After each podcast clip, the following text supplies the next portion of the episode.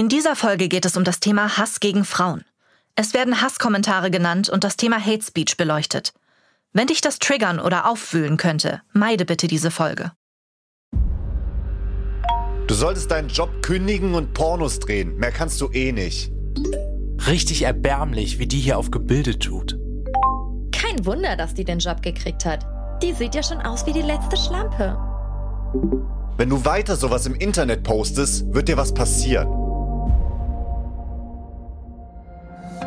Willkommen zu einer neuen Folge von Digital Crime, dem Podcast zu Cyberkriminalität und Cybersicherheit. Leider wird das Netz häufig als rechtsfreier Raum angesehen und damit auch zum Ort für Hass, Hetze und Straftaten.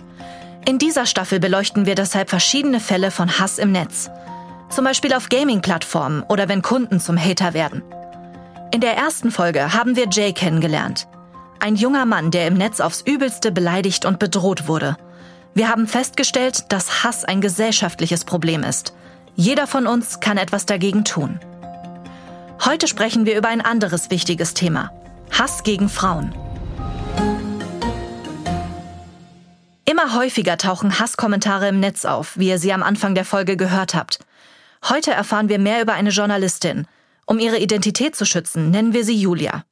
Sie bekam online Hasskommentare und wurde bedroht. Und da war das das erste Mal, dass äh, ich nach Hause gefahren bin und das erste Mal so gedacht habe, ja, was ist, wenn jemand wüsste, wo du wohnst? Ebenfalls zu Wort kommt Dr. Tobias Schmidt, Direktor der Landesanstalt für Medien NRW und verantwortlich für die Initiative Verfolgen statt nur löschen. Erstens haben wir den Eindruck, dass die Aggressivität schon noch mal eins hemmungsloser ist. Und zum Zweiten haben sie eine Komponente, die sie gegenüber Männern fast nie haben, nämlich die Aggressivität wird extrem sexualisiert. Die juristischen Aspekte erklärt uns außerdem Daniela Rotermund, Staatsanwältin bei der Niedersächsischen Zentralstelle zur Bekämpfung von Hasskriminalität. Ich habe das Gefühl, es geht gerade erst los. Es ist medial sehr präsent. Wir haben jetzt wirklich eine Chance zu sagen, das Internet ist kein rechtsfreier Raum. Aber von vorne. Leider wird das Netz von vielen als rechtsfreier Raum angesehen und darüber hinaus oft als Ort für die Verbreitung von Fehlinformationen missbraucht. Darauf hat sich Julia spezialisiert. Sie ist Journalistin und macht Faktenchecks, um Falschmeldungen aufzudecken. Das heißt, ich schreibe ganz viel zu den Hintergründen, also wer verbreitet so falsche Berichte, falsche Meldungen und stelle die auch teilweise in Faktenchecks richtig. Ich arbeite auch als Medientrainerin. Das heißt, ich bringe eben Menschen bei, wie sie so ja, Desinformation im Netz erkennen können. Dass sie mit ihrer Arbeit selbst zur Zielscheibe von Hass, Hetze und Bedrohungen wird, erfährt die junge Journalistin leider ziemlich schnell nach ihrem Berufseinstieg am eigenen Leib. Das ist eben einige Jahre her. Ich war da auch noch natürlich viel jünger und deswegen hat mich das, glaube ich, auch noch mal mehr getroffen. Ja, weil man einfach unerfahren ist. Zum ersten Mal macht sie diese bittere Erfahrung im Zusammenhang mit einem Beitrag über Reichsbürger. Sie verfasst einen Faktencheck zu dem Thema und widerspricht darin der Behauptung, Deutschland sei kein souveräner Staat, sondern nur eine GmbH. Ich habe dann diesen Faktencheck dazu veröffentlicht und die sind dann hingegangen und haben mein Bild, das ja auf der Seite des Mediums, für das ich damals gearbeitet habe, und haben dann darunter geschrieben, ich bin mit meinem vollen Namen und ich bin eine Lügenmediennutte, ich prostituiere mich für die Fake-Medien und so weiter. Für die Nachwuchsjournalistin ein Schlag ins Gesicht, der für sie vollkommen unerwartet kommt. Und das muss ich sagen, das war das erste Mal, dass ich damit konfrontiert war und das hat mich ziemlich getroffen, einfach weil das mein Bild war. Ich glaube, das ist dann nochmal persönlicher äh, oder trifft einen persönlicher und weil man nichts dagegen unternehmen konnte. Nicht nur Julias Arbeit wird kritisiert, sie selbst wird öffentlich zur Schau gestellt. Sie kann nur zusehen, wie sie angegriffen und beleidigt wird. Solche Erfahrungen sind für viele Journalistinnen inzwischen Berufsalltag. Das weiß auch Dr. Tobias Schmidt von der Initiative Verfolgen statt nur löschen. Kurz erklärt.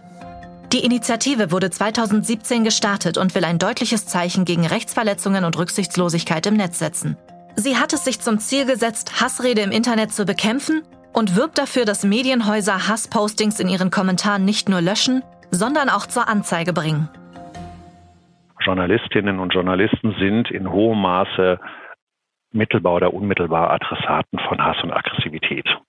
Entweder sie selbst, weil sie über etwas berichtet haben, oder aber weil sie Gegenstand einer Berichterstattung sind und deswegen den Hass und die Aggressivität anderer ertragen müssen, die sich vielleicht eher auf den Gegenstand der Berichterstattung beziehen. Neugierig sein, Dinge in Frage stellen und den Finger auch mal in die Wunde legen. Für junge Journalistinnen und Journalisten eigentlich berufliche Grundvoraussetzungen. Aber Julia bringt das immer stärker in den Fokus von Hasskommentaren und Drohungen. Als 2018 die polizeiliche Kriminalstatistik öffentlich vorgestellt wird, gibt es eigentlich Grund zur Freude. Die Statistik weist bundesweit die niedrigsten Werte seit 1991 auf. Aber für einige ist das nicht automatisch eine gute Nachricht. Im Netz werden Stimmen laut, die behaupten, dass die Statistik nur positiv sei, weil es beispielsweise viel weniger Fahrraddiebstähle, dafür aber deutlich mehr Morde und Vergewaltigungen gebe. Diese Behauptung unterzieht Julia einem weiteren Faktencheck. Sie recherchiert und findet heraus, dass es keinen signifikanten Anstieg bei Morden oder Sexualdelikten gibt. Der Artikel erscheint auf vielen Newsseiten als Aufmacher. Mit fatalen Folgen. Also es hat einen Abend angefangen, erinnere ich mich noch. Ich habe E-Mails bekommen in mein Postfach und äh, voller Hass, ähm, äh, sehr konkrete Drohungen auch. Aber bei E-Mails und anonymen Kommentaren im Netz bleibt es nicht. Der Hass rückt über konkrete Drohungen immer näher an sie heran, bis in die Redaktion. Und die haben dann wirklich gesagt, ja, ich hoffe, dass mal vergewaltigt wird, damit sie dann mal weiß, wie das ist auch, dass jemand sich die Mühe macht, die Nummer der Redaktion rauszusuchen und dass der Person das auch nicht peinlich ist oder da auch gar kein Unrechtsbewusstsein ist, dann gegenüber meinen Kollegen wirklich so konkret mit Vergewaltigung zu drohen oder ja auch mit Gewalt. Also ich war geschockt irgendwie. Zuerst kann Julia die Situation gar nicht fassen, sucht nach Erklärungen. Also eigentlich tendierte ich so dazu, das runterzuspielen und zu sagen, ah, okay, das ist nicht so schlimm. Und irgendwie hat man ja auch in der Öffentlichkeit schon öfter über sowas gelesen und man denkt dann fast so, ja, damit muss man einfach leben. Ich habe mich ja selber sozusagen in die Öffentlichkeit gestellt, indem ich einen Faktencheck veröffentlicht habe. Und all das läuft dann so im Kopf ab, aber an der Reaktion dieser erfahrenen Kollegen sieht man dann, also habe ich erst realisiert, nee, das stimmt eigentlich gar nicht, das ist ja auch nicht normal. Julia fühlt sich schutzlos. Immerhin kursieren von ihr bereits Name, Bild und Telefonnummer im Netz. Darüber hinaus wird ihr konkrete Gewalt angedroht. Könnte sie jemand im Supermarkt erkennen? Auf dem Weg zur Arbeit auflauern? Wie würdest du dich fühlen, wenn jeder Fremde einer derjenigen sein könnte, die dich online und telefonisch bedrohen? Aber warum gerade Julia? Dass sie als Frau und Journalistin besonders im Fokus von Hass steht, ist für Dr. Tobias Schmidt leider keine Überraschung. Und hierbei lässt sich auch feststellen, dass sich die Hass und die Aggressivität insbesondere gegenüber Journalistinnen, also den weiblichen Kolleginnen, nochmal eindeutiger zeigt, weil sie hier eine Komponente haben oder zwei Komponenten haben. Erstens haben wir den Eindruck, dass die Aggressivität schon nochmal eins hemmungsloser ist. Und zum Zweiten haben sie eine Komponente, die sie gegenüber Männern fast nie haben, nämlich die Aggressivität wird extrem sexualisiert. Also das ist ein Phänomen, das wir schon feststellen können. Eine Einschätzung, die Staatsanwältin Daniela Rotermund teilt. Ja, ich nehme das auch wahr, dass die Situation anders ist, ähm, dass Frauen häufig betroffen sind und da auch anders agiert wird, dass die Straftaten andere sind, also dass man viel mehr gegen die körperliche Unversehrtheit geht, dass man wirklich abstoßende Beleidigungen gegenüber Frauen äußert. Einfach das, was auch einen im Alltag noch beschäftigt, was immer wieder Thema ist, wenn es um Feminismus geht, um Frauenquoten, dass Frauen da wirklich häufig Opfer werden. Aber ist das tatsächlich so? Kurz erklärt. 70 Prozent der 15- bis 24-jährigen Mädchen und Frauen in Deutschland haben digitale Gewalt und Belästigung in den sozialen Medien selbst erlebt. Bereits 2018 wurden Frauen 27 Mal häufiger im Netz belästigt als Männer. Mittlerweile geht man davon aus, dass diese Zahl weit höher ist. Am häufigsten sind Beschimpfungen und Beleidigungen, sexuelle Belästigung, Bodyshaming und persönliche Demütigung. Interessanterweise sind die Botschaften oft identisch und selbst die Gewaltfantasien, die transportiert werden, ähneln sich häufig. Dabei sind 95 Prozent der Hater Männer. Julias Fall ist also kein Einzelfall. Im Gegenteil, fast ausschließlich richtet sich Hass online gegen Frauen besonders wenn sie in wichtigen und öffentlichen Positionen tätig sind. Und auch in Julias Redaktion machen Kolleginnen ähnliche Erfahrungen. Ja, also ich kann sagen, dass wir in dem Faktencheck-Team, in dem ich 2018 da gearbeitet habe, sehr schnell gemerkt haben, dass gerade Frauen noch mal ganz anders betroffen sind von diesem Hass im Netz. Also es war immer so, dass ich oder Kolleginnen viel stärker sexualisierte Gewaltdrohungen bekommen haben, dass es fast immer dann schnell um unser Aussehen ging oder eben um Kompetenz. Also gerade bei jungen Frauen, glaube ich, noch mal ganz besonders, dass dann gesagt wird, was ist denn überhaupt deine Ausbildung? Ausbildung, wo ist denn dein Zeugnis? Also wo man sich auch teilweise denkt, wenn ich hier festangestellt in der Redaktion bin, das würde man, glaube ich, bei Männern würden das viele eher nicht machen. Die Drohungen, die Julia bis tief in ihr berufliches Umfeld verfolgen, sind mittlerweile so konkret, dass sie sich ernsthaft Sorgen um ihre Sicherheit macht. Und da war das das erste Mal, dass äh, ich nach Hause gefahren bin und das erste Mal so gedacht habe, ja, was ist, wenn jemand wüsste, wo du wohnst? Würde die Person nicht nur vielleicht die Nummer Redaktion raussuchen, sondern auch raussuchen, wo du wohnst? Wie kann ich mich dann überhaupt schützen? Julia erkundet sich nach den Möglichkeiten einer sogenannten Melde- oder Auskunftssperre. Kurz erklärt. Grundsätzlich sind alle Bundesbürger im sogenannten Melderegister registriert. Diese Daten können an Außenstehende übermittelt werden, wenn bestimmte Gründe vorliegen. Die im Melderegister gespeicherten Personen haben aber gemäß Bundesmeldegesetz das Recht, der Übermittlung ihrer Daten an bestimmte Zielgruppen zu widersprechen. Hierbei wird vorausgesetzt, dass der oder die Betroffene durch eine Melderegisterauskunft in Gefahr für Leben, Gesundheit oder persönliche Freiheit gerät. Darüber entscheidet die örtliche Meldestelle. Und ich dachte eben damals relativ naiv, dass es natürlich ein Grund sein sollte, wenn ja jemand mir mit Vergewaltigung droht oder mit anderen Sachen, dass ähm, dann diese Meldesperre eingerichtet werden kann. Ich musste dann aber leider erfahren, dass es dem nicht so war. Und da bin ich eigentlich auch nicht mit alleine. Es geht eben vielen JournalistInnen und auch ähm, anderen Menschen, die in der Öffentlichkeit stehen, so, die das probiert haben in den vergangenen Jahren, dass immer wieder Städte in Deutschland gesagt haben, also das ähm, reicht nicht, um eine Meldesperre einzurichten. Staatsanwältin Daniela Rotermund kennt das Problem und weiß, dass das Vorgehen nicht immer einfach ist. Man muss da darlegen, warum man das möchte und man muss sich da wirklich Mühe geben. Das weiß ich auch aus eigener Erfahrung, dass sowas häufig versagt wird. Wenn es im Arbeitskontext passiert, hat man immer die Möglichkeit, dass man seinen Arbeitgeber darum bittet, einen Schriftsatz aufzusetzen, in dem drin steht, mein Mitarbeiter, meine Mitarbeiterin muss geschützt werden. Und auch Julia lässt nicht locker. Ihr kommt eine Entscheidung des Verwaltungsgerichts Leipzig zugute diese besagt, dass die Stadt verpflichtet ist, eine Meldesperre einzurichten, auch wenn es sich um eine in Anführungsstrichen abstrakte Gefahr handelt, wie eben Hasskommentare im Internet. Julia erhält die Meldesperre, die ihr wenigstens etwas Sicherheit gibt. Uns fällt es auch auf, dass Menschen sich hilflos fühlen im rechtsfreien Raum und dass einfach die Sensibilisierung fehlt, dass man sich auch da äh, wirklich wehren kann, wenn Straftaten begangen werden. Ich habe das Gefühl, es geht gerade erst los, es ist medial sehr präsent. Wir haben jetzt wirklich eine Chance zu sagen, das Internet ist kein rechtsfreier Raum. Im Gegenteil, es gibt Wege und Mittel dagegen gerichtlich vorzugehen. Über die Straftatbestände Beleidigung bis hin zur Volksverhetzung haben wir bereits in der ersten Folge gesprochen. Auch über die Möglichkeiten von der Strafanzeige bis hin zum Strafantrag bei Polizei und Staatsanwaltschaft haben wir gehört. Aber was genau passiert, nachdem der Betroffene selbst oder ein Zeuge Strafanzeige gestellt hat? Wie läuft ein Ermittlungsverfahren in einem solchen Fall ab?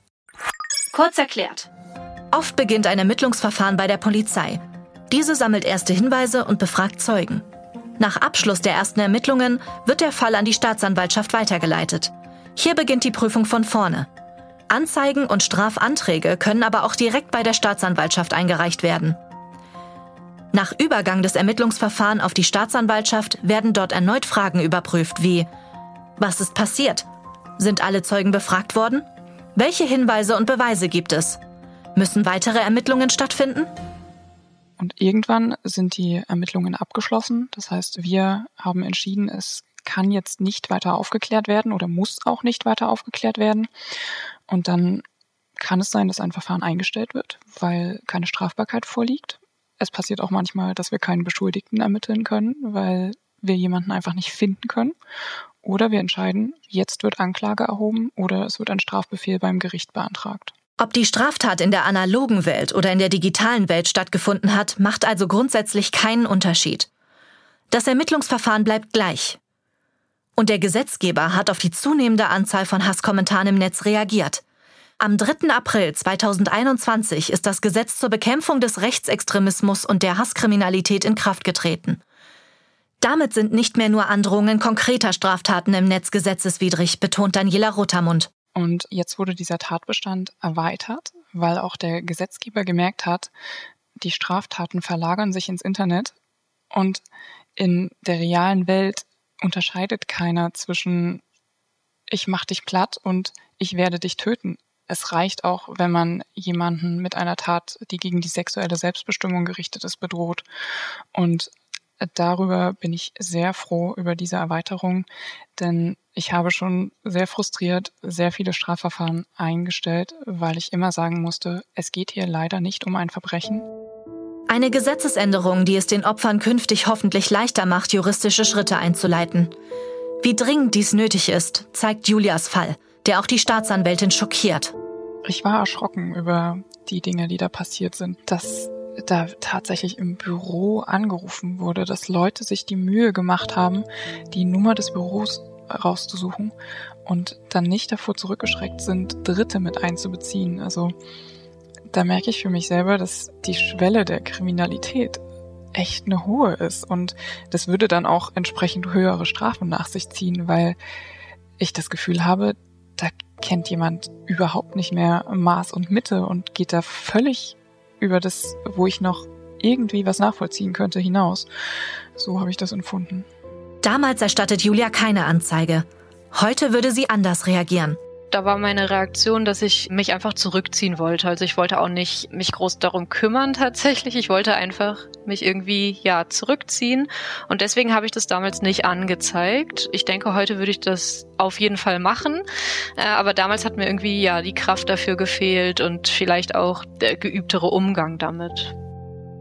Julias Zögern als Betroffene ist verständlich. Aber nicht nur die Opfer selber können etwas tun, sondern auch alle, die als Außenstehende solche Kommentare sehen und Drohungen mitbekommen. Daniela Rotermund ist spezialisiert auf Hasskriminalität im Netz. Trotz der zunehmenden Fälle wird sie von Anzeigen nicht gerade überschüttet. Wenn man jetzt auf der Straße eine Schlägerei sieht, ist es, glaube ich, jedem von klein auf klar, man kann das Handy in die Hand nehmen und die Polizei anrufen. Wenn einem sowas am Computer passiert, kommt, glaube ich, keiner auf die Idee zu sagen, oh, ich wurde jetzt hier gerade beleidigt, ich rufe mal die Polizei an. Das ist einfach nicht der richtige Weg. Und dann fehlen aus meiner Sicht, fehlt die Aufklärung, es fehlt die Erläuterung der Wege und auch einfach die Präsenz der Strafverfolgungsbehörden im Internet. Dass die Polizei mit ihrem Auto zu der Schlägerei fährt, das ist jedem total klar. Aber was passiert, wenn ich im Internet beleidigt werde? Was passiert, wenn ich online eine Anzeige erstatte? Das wissen, glaube ich, die wenigsten. Zumindest die gesetzlichen Voraussetzungen zur Bekämpfung von Hass im Netz haben sich also verbessert. Wichtig ist aber auch, dass die Betroffenen dabei Unterstützung erhalten, sagt Dr. Tobias Schmidt. Es gibt inzwischen eine professionelle Infrastruktur. Die Fälle werden außerordentlich ernst genommen. Wie Sie möglicherweise wissen, ist es so, dass auch der Bund diesbezüglich aufrüstet. Das Bundeskriminalamt bildet eine eigene Abteilung mit äh, bis zu 300 Ermittlerinnen und Ermittlern, die sich um diese Tatbestände kümmern. Also ich würde sagen, das ist auf einem guten Weg, aber ich verstehe, wenn einzelne Betroffene sagen, ich habe Angst, dass mir nicht geholfen wird. Und das, was wir tun können und tun müssen, ist ihnen zu versichern, melden Sie sich bei uns, wir kümmern uns. Und das beinhaltet gerade die strafrechtliche Verfolgung. Unter anderem mit Hilfe der Initiative Verfolgen statt nur löschen. Die Initiative Verfolgen statt nur löschen hat ja drei Elemente, nämlich erstens diesen Grundansatz, dass wir sagen, eine Tat im Netz ist eine Tat, ist eine Tat und entsprechend muss sie auch geahndet und nicht nur gelöscht werden. Das Zweite, was wir mit dieser Initiative machen, ist, dass wir dafür sorgen, dass die Opfer solcher Taten, insbesondere in den Medienhäusern, eine schnellere, eine vereinfachte und zu Teilen auch anonymisierte Möglichkeit haben, solche Taten zur Anzeige zu bringen und sich nicht alleingelassen fühlen. Den Fokus dabei auf die Medienhäuser zu legen, ist wichtig. Hat sich doch in der Vergangenheit gezeigt, dass Redaktionen zunehmend vermeintlich kritische Themen umgehen, die zu einem Shitstorm führen könnten. Eine Reaktion, die das Problem nicht mehr nur zu einem für die Opfer selber macht, sondern zu einem für die gesamte Gesellschaft und die Meinungsbildung allgemein. Und da habe ich schon das Gefühl, dass die Medienhäuser vielleicht auch bestärkt durch die Unterstützung von uns und anderen inzwischen ihre Rolle wieder mehr annehmen und sagen, eine freie demokratische Gesellschaft kann eben nur funktionieren, wenn ich auch solche Themen setze und wenn ich auch die Welle von Hass und Aggressivität erstmal durchstehe, um dann auch den Vernünftigen, um den ruhigeren, um den normalen Bürgern eine Chance zu geben. In unserem Fall fühlt sich Julia durch Kolleginnen und Kollegen sowie ihren Arbeitgeber gestärkt. Aber der Hass trifft auch unter anderem selbstständige Medienschaffende, denen diese Art der Unterstützung fehlt. Genau dort will Dr. Tobias Schmidt ansetzen. Und deswegen ist es umgekehrt unsere Aufgabe, den Kolleginnen und Kollegen, die in diesem Bereich tätig sind, den Schutz angedeihen zu lassen, den wir geben können. Das ändert nichts daran, dass es die Aggressivität gibt, äh, dass man sich damit auseinandersetzen muss, dass man Mut haben muss, dass man sich gerade hinstellen muss und dass das teilweise sehr unschön ist. Das weiß auch Julia. Und sie entscheidet sich nach den Bedrohungen weiterzumachen und widmet sich einem neuen Faktencheck. In einem Artikel stellt sie Aussagen eines YouTubers zum Thema Corona in Frage, die er in einem Video verbreitet. Wieder gehen Leser auf sie los und das mit teilweise drastischen Mitteln. Und der hat dann mit einem Video reagiert, in dem er wieder auch natürlich mein Bild sich rauskopiert hatte und hat eben aber meine E-Mail-Adresse, meine berufliche E-Mail-Adresse dazu geschrieben und hat dazu dann eben seine Follower aufgefordert, mir zu schreiben. Dabei bleibt es nicht. Dieses Video wird über reichweitenstarke Kanäle verbreitet. Zahlreiche Follower steigen auf den Aufruf ein. Und wieder macht sich die Angst breit. Bleibt es bei Nachrichten und Kommentaren? Kennt doch jemand ihre Adresse?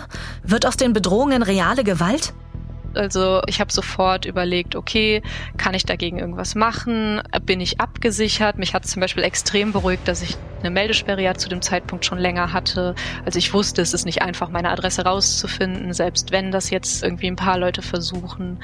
Also ich bin schon ein bisschen ruhiger geblieben, aber es trifft einen natürlich immer und ich glaube, das ist auch okay. Ich glaube, es darf auch nicht sein in einer Gesellschaft, dass es total normal ist, so einen Shitstorm zu bekommen. Oder es ist total normal, wenn deine E-Mail-Adresse eben verbreitet wird mit der Aufforderung, dir zu schreiben oder dich zu bedrohen. Und es bleibt die Sorge, dass sie mit ihrer Arbeit Angriffsfläche für weitere Hasskommentare und Drohungen bietet. Ich würde schon sagen, dass ich eine größere Angst entwickelt habe, zum Beispiel mal was Falsches aufzuschreiben und dann sozusagen erst recht irgendwie einen Shitstorm abzubekommen und ja, dann irgendwie sich rechtfertigen zu müssen oder so.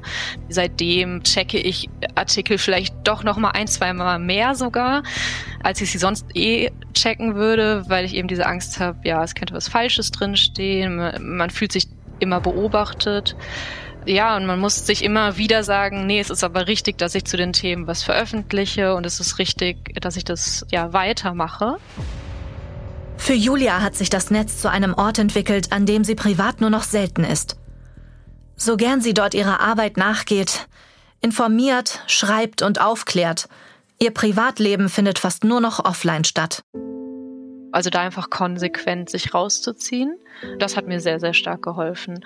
Und natürlich mich, ja, mit Freundinnen und Freunden auszutauschen, die dann auch immer wieder sagen, das ist eine tolle Arbeit, die du machst. Und die zum Beispiel auch, gerade wenn die nicht viel mit Journalismus zu tun haben oder generell irgendwie mit Medien oder so, die dann immer wieder total schockiert sind. Und das finde ich aber gut, weil dieses Schockierte zeigt mir dann dass es normal ist, schockiert zu sein, ja, also dass das nichts ist, woran man sich gewöhnen sollte und darf. Julia hat ein Umfeld, das sie unterstützt. Und sie konnte als Journalistin eine Meldesperre erwirken. All das ist aber nicht selbstverständlich. Der unglaubliche Hass und die Drohungen, die ihr entgegenschlagen, beunruhigen sie aber nicht nur auf persönlicher Ebene. Und ich glaube, wir dürfen nicht unterschätzen, was für ein Auswirkungen das gesellschaftlich haben kann, wenn diese Leute einfach dann still und leise aufhören, sich zu engagieren, aufhören, sich eben zum Beispiel gegen Rassismus einzusetzen. Ja, was für Effekte das für uns haben kann, die man jetzt vielleicht in diesem oder im nächsten Jahr nicht sieht, die man aber auf lange Sicht sehr stark merken wird. Und ich glaube, das ist wirklich ein großes Problem, das wir angehen müssten. Habt ihr euch bisher Gedanken darüber gemacht, dass Hate Speech nicht nur schlimm für die Opfer ist, sondern auch weitreichende Folgen für die Gesellschaft hat? Für uns ist in dieser Folge klar geworden. Hass gegen Frauen, über den wir hier sprechen, hat nichts mit dem Streit zwischen zwei Menschen zu tun, sondern ist ein gesellschaftliches Problem. Es handelt sich nicht um Einzelfälle. Hass gegen Frauen ist speziell Oft werden die Betroffenen auf sexistische Weise auf ihr Aussehen reduziert, ihre Kompetenz wird in Frage gestellt und sie erfahren sexuelle Gewaltandrohungen. Die Freiheit von Frauen, die in der Öffentlichkeit stehen, ist im Netz bedroht. Ihre Stimmen sollen aus dem Internet verdrängt werden. Jede und jeder von uns muss etwas tun. Hass darf nicht einfach stehen bleiben und damit zur Normalität werden. Du hast selbst Hass im Netz gesehen oder bist selbst Opfer geworden? In unseren Shownotes findest du Links zu wichtigen Anlaufstellen, bei denen man digitale Zivilcourage lernen kann. Oder auch Organisationen, die dich bei der Meldung von Hass und bei der Strafverfolgung unterstützen. Wenn dir die Folge gefallen hat, abonniere unser Format und verpasse keine der weiteren Folgen. Die nächste dreht sich übrigens um das Thema Gaming, wo der Spaß aufhört. Reinhören lohnt sich. Bis zum nächsten Mal.